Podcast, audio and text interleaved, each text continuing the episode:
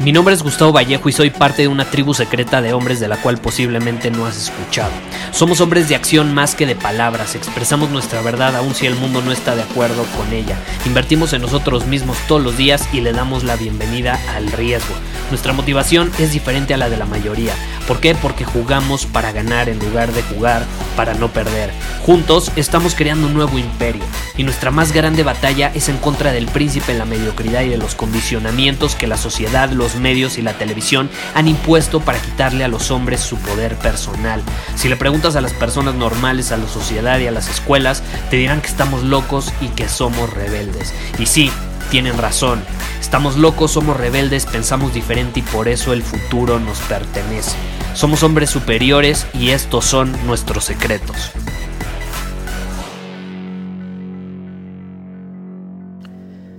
Ayer publiqué unas historias respondiendo preguntas que me hicieron en Instagram y una de las preguntas era, Gustavo, tú subrayas tus libros y al final, pues para enseñarles cómo si subrayaba mis libros, termino sacando uno. Y fíjate cómo son las cosas, coincidencia o no, abro el libro en una página, es un libro sobre influencia, y se abre en una página donde precisamente se está hablando sobre algo muy relacionado pues, con lo que está sucediendo en la actualidad y que nos ayuda a entender también cómo funciona eh, el cerebro humano, los mecanismos de supervivencia que tenemos desarrollados y que muchas veces nos hacen creer que estamos actuando de manera consciente, racional, objetiva, pero es todo lo contrario, estamos actuando de manera irracional. Y uno de ellos, eh, uno de estos mecanismos, que por cierto es algo en lo que nos enfocamos este fin de semana en el taller de influencia superior, es la prueba social. La prueba social. Y la prueba social básicamente lo que dice es que hacemos lo que vemos que hacen los demás. Cuando vemos que alguien está haciendo algo, o que muchas personas están haciendo algo, concluimos en nuestra cabeza que si ellos lo están haciendo es por algo y que por consecuencia está bien y por lo mismo nosotros tenemos que hacerlo. ¿No? No sé si te ha pasado que a lo mejor vas caminando en la calle y hay personas volteando hacia arriba. Y aunque no te haya pasado, Dime si no voltearías también arriba. Por supuesto, estás viendo que otros voltean arriba, concluyes en tu cabeza que tienes que voltear arriba y cada vez se juntan más personas que empiezan a voltear hacia arriba y a lo mejor no está sucediendo absolutamente nada, pero el simple morbo te hace voltear hacia arriba, lo sigues como borreguito. Es un mecanismo automático, todos lo hacemos, aunque tú digas, ay no, yo soy superior. Tarde o temprano caemos en estos mecanismos. Ahora, ¿qué sucede? Pues en ese sentido no es como que va a afectar tu vida el voltear hacia arriba. Pero hay situaciones que sí te terminan perjudicando si no eres consciente de ello. ¿Cuál es una de estas situaciones? Pues algo que estamos pasando en la actualidad, como el miedo, el caos, la irresponsabilidad y la estupidez humana. Se está multiplicando en momentos de crisis. Cuando se da una crisis, el miedo se propaga mucho más rápido que el mismo virus en este caso.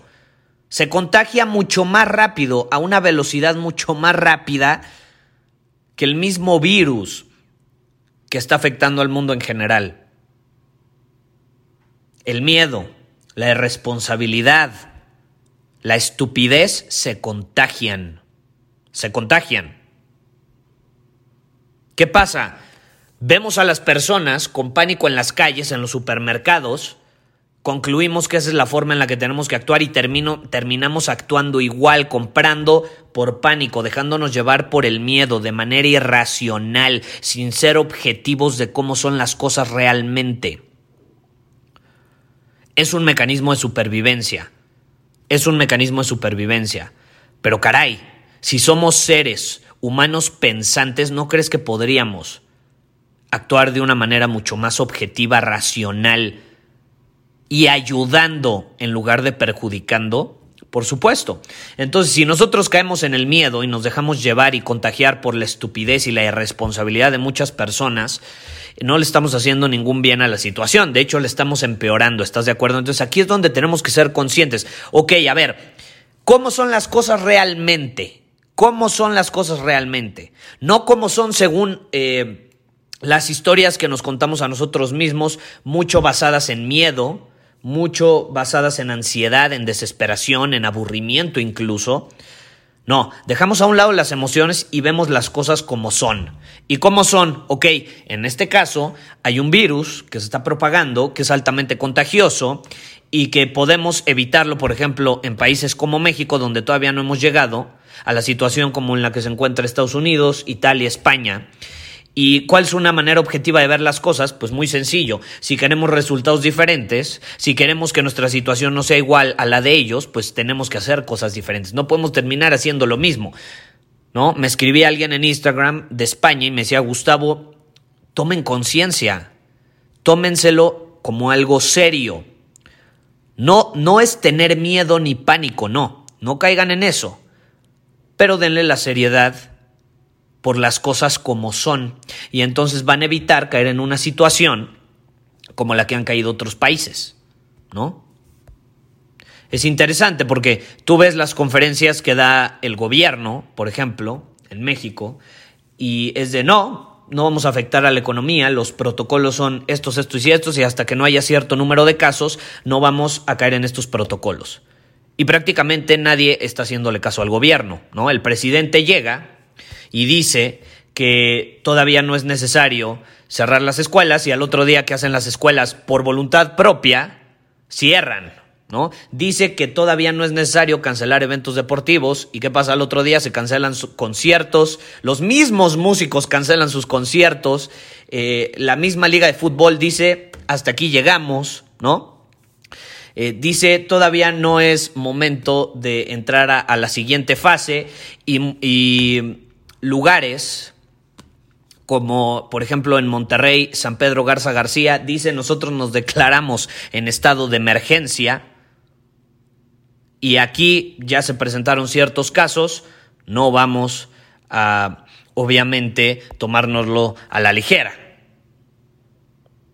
Y eso, eso, a mí, eso a mí se me hace bastante sabio que son las personas las que están asumiendo la responsabilidad de su propia vida, de sus acciones, y no están dependiendo del gobierno o de lo que diga el gobierno.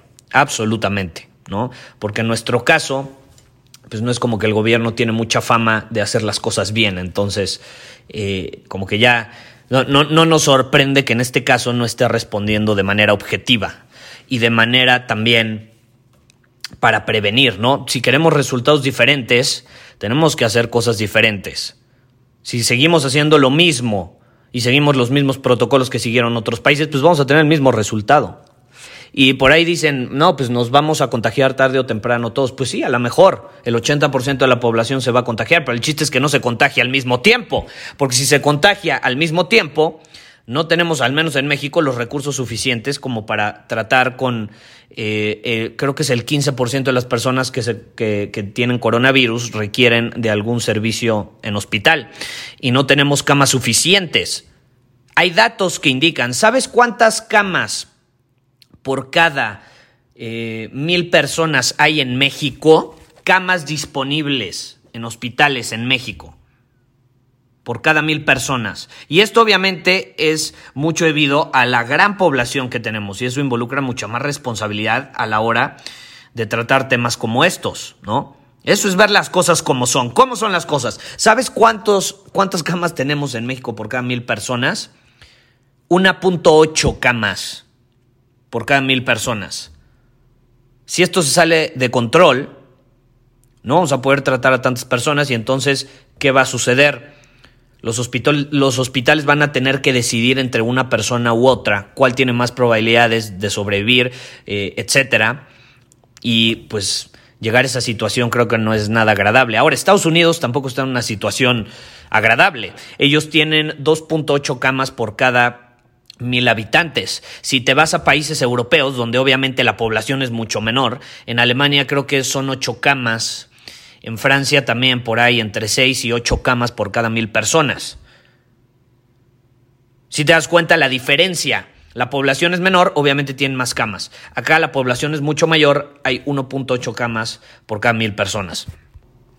Ahora, yo no te comparto esto para que tengas miedo. Si me explico, muchas personas se dejan llevar por el miedo y entonces hacen cosas irracionales y al final no se están dando cuenta que ellos tienen cierta responsabilidad. Si hay un mecanismo del cerebro que dice que las personas van a terminar haciendo lo que ven que otros hacen y más en momentos de crisis, las personas cuando pasan por un momento de incertidumbre, ¿qué sucede?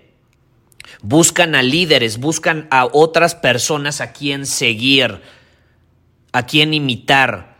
Y desgraciadamente, si la mayoría de esas personas que van a imitar se dejan llevar por el miedo, por la estupidez y la irresponsabilidad, van a terminar haciendo lo mismo. Y entonces ahí es donde se da el caos y se da una situación que empeora en lugar de mejorar. Entonces, ¿qué sucede? Este mecanismo del cerebro lo podemos usar a nuestro favor, así como la estupidez, el miedo, la irresponsabilidad se contagian, adivina qué, también es todo lo contrario, también la certeza, la seguridad, la confianza, la objetividad, todo eso también se contagia. Y si este mecanismo va a funcionar sí o sí en nosotros, aun cuando somos conscientes de ello, ¿qué podemos hacer? pues conscientemente rodearnos de la presencia de personas que son responsables, que son racionales, que no se dejan llevar por sus emociones de miedo, inseguridad, desesperación y ansiedad, y al final, de esa manera, vamos a poder actuar de una manera mucho más objetiva que va a beneficiar a la población en general. Entonces quería dejar este comentario porque es algo que podemos utilizar en nuestra vida todo el tiempo y eso lo hablamos en el taller de influencia eh, este fin de semana. Si tú quieres mejorar tu vida, la calidad de tu vida, tienes que rodearte de la presencia de personas que te van a inspirar a actuar en alineación con el tipo de persona que quieres ser. Si tú quieres ser cierta persona, si tú tienes una visión ambiciosa para ti, para tu vida, para tus seres queridos, no te puedes rodear de personas mediocres, de personas irresponsables, de personas que nada más sienten miedo y empiezan a hacer estupideces, o que nada más sienten enojo. ¿Qué sucede en nuestro país? Es uno de los países con mayor eh, cantidad de feminicidios en el mundo. Y la mayor cantidad de esos feminicidios son por los novios que se dejan llevar por sus emociones de ira, de celos, y terminan actuando de manera irracional haciendo estupideces. A ese grado se puede llegar. Y si nos rodeamos de la presencia de personas mediocres como ellos, en este caso, caray, terminamos haciendo a lo mejor no cosas tan extremas, pero sí terminamos haciendo cosas absolutamente estúpidas que no solo nos perjudican a nosotros, sino que perjudican a los demás. Y aquí que Aquí se trata de aportar nuestro valor o valor al mundo, no se trata de perjudicar a otros. Entonces, ¿cómo podemos conscientemente rodearnos de la presencia de personas que nos van a inspirar a ser mejores, actuar de manera más racional, responsable, objetiva? Y así vamos a poder beneficiar mucho más a otras personas de nuestra comunidad, nuestra ciudad, nuestro estado, nuestro país. Porque al final, en momentos de crisis, la gente empieza a seguir a los demás. Y si los demás están estúpidos, van a ser estupideces. Muchísimas gracias por haber escuchado este episodio del podcast.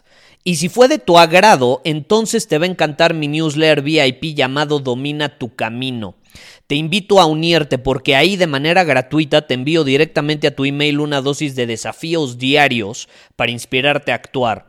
Además, ahí comparto también información que no puedo compartir abiertamente en ningún otro lugar.